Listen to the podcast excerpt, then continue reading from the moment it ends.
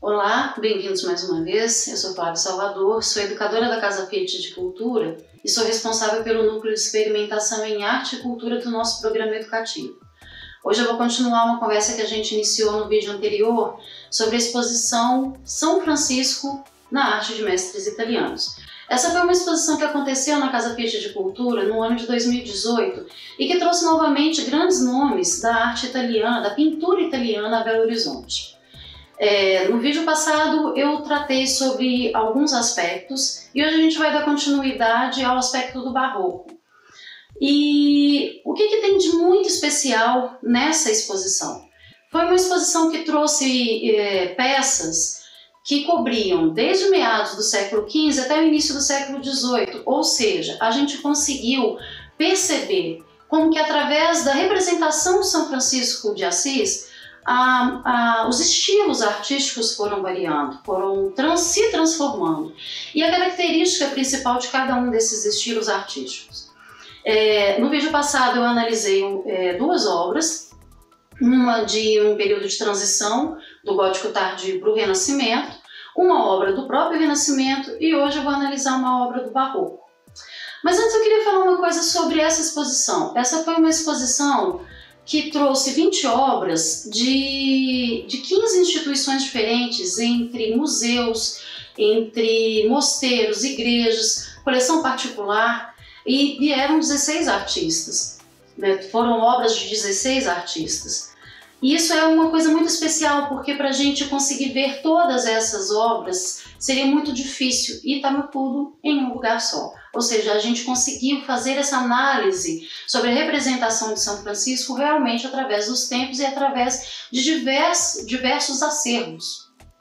É, e a representação de São Francisco, é, vale lembrar que ela tem três formas, três abordagens diferentes que é do Francisco Homem, o exemplo a ser seguido, de São Francisco, aquele assemelhado a Jesus e que, que tem os estigmas, que recebe os estigmas de Jesus, e São Francisco entre os santos. E havia exatamente representações através dos tempos de estilos diferentes desses três, desses três, dessas três formas de se abordar a, a representação de São Francisco de Assis que lembrando, para quem não, não sabe, é o padroeiro da Itália e o santo mais representado em toda a história da arte. É, hoje eu vou analisar uma obra de um, um pintor chamado Andrea Lilli, Lilio, na verdade, dito Lilli.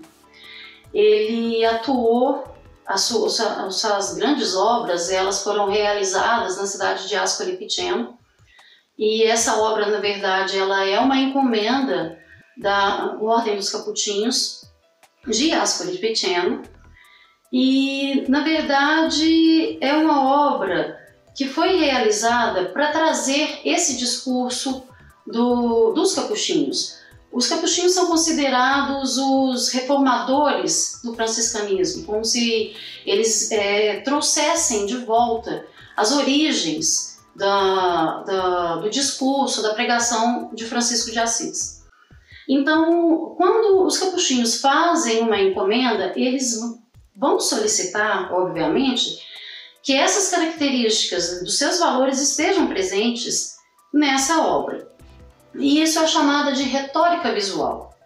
E no barroco essa retórica ela é feita de uma maneira muito intensa, de uma maneira muito dramática, diferentemente do que acontece no Renascimento, que tem é, uma retórica visual mais serena, por assim dizer. Mas os recursos visuais, que muitos recursos visuais que acontecem no Renascimento, essa coisa da, da movimentação, ela vai crescendo. Então é, existe uma intensificação do, do que se quer destacar. Se no, no gótico tardio, por exemplo, os estigmas eles são representados de uma maneira até um pouco discreta, no Renascimento ele já ganha mais destaque e no Barroco isso é destacado de uma maneira a quase ser o ponto central da, da, do discurso dessa obra. É, mas o que está sendo discursado? Primeiro, a gente precisa entender que a representação dos santos, a angiografia, ela, ela usa de uma coisa chamada iconografia. Iconografia nada mais nada menos é o que? É você fixar símbolos que você associa a santos, que você passa a identificar os santos. No caso de São Francisco de Assis, a iconografia clássica de São Francisco são a cruz de madeira, o livro, os estigmas, o cordão amarrando o hábito, o hábito marrom, que isso com o tempo foi sendo fixado, e os pés descalços.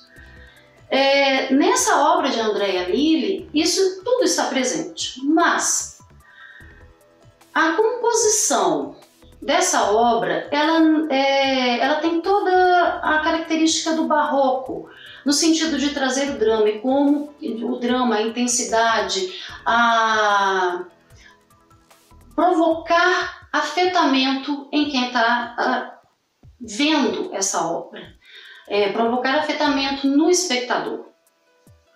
Isso é feito como? É feito através de movimento de corpo, é feito através da luz e da sombra, aliás, o claro e o escuro, essa presença de luz e essa ausência de luz, esse jogo de luz e sombra, ele é a característica principal do barroco, ele é aquilo que mais marca o barroco. Então vamos lá. A obra de, de, de Andrea Lilli, que, que chama São Francisco, Santo Antônio de Pádua e São, São Boaventura de Bonio Régio, ela começa, lembrando que a leitura ocidental, a gente lê de cima para baixo, da esquerda para a direita. Então é natural que a gente comece a ler as obras dessa maneira também. Então quando a gente olha para essa obra, a primeira coisa que a gente olha é o alto. E no alto tem o que? Tem uma nuvem atrás da cruz, essa cruz de madeira, que é uma das iconografias de São Francisco. E nessa cruz estão presentes é, símbolos do flagelo de Jesus Cristo, que é o chicote, que é a coroa, que é uma corda. É, e a, logo depois, o nosso olho vai cair no rosto de São Francisco e de Santo Antônio. O rosto de São Francisco muito dramático, muito contrito, muito perturbado até, com um olhar para baixo. E esse olhar é, conduz o nosso olhar também, e esse nosso olhar vai parar num crânio que está na base dessa obra. E esse crânio, no, no barroco, ele tem uma simbologia que é o chamado vanitas, que é a lembrança permanente que se faz de que todos nós iremos morrer, então que a gente tem que tomar cuidado com o nosso comportamento, porque nós iremos prestar conta. É, é a lembrança da morte, né? É, e depois, novamente, a gente volta para essa conversa entre Santo Antônio e São Francisco. E existe uma certa triangulação entre o rosto de São Francisco, Santo Antônio e as mãos de São Francisco, sendo que nas mãos estão muito destacados ah, os estigmas. Existe uma área muito clara nessa mão, justamente para destacar esse estigma. Desse, dessa, dessa claridade, dessa tri pequena triangulação que tem um pouco mais ao centro da obra, o nosso olhar procura o rosto de, de São Boaventura que está ali escutando essa conversa, que está ali prestando atenção no que, que os dois estão falando, mas de uma maneira também muito dramática, não é simplesmente uma escuta é, comum, ele está segurando o próprio rosto, está concentradíssimo no que está acontecendo ali. E quando a gente olha para um outro ponto de luz, que aí é um pouquinho mais abaixo, são as mãos de Santo Antônio, a gente vai reconhecer uma iconografia de Santo Antônio, que é o lírio e o, o terço, o rosário, né?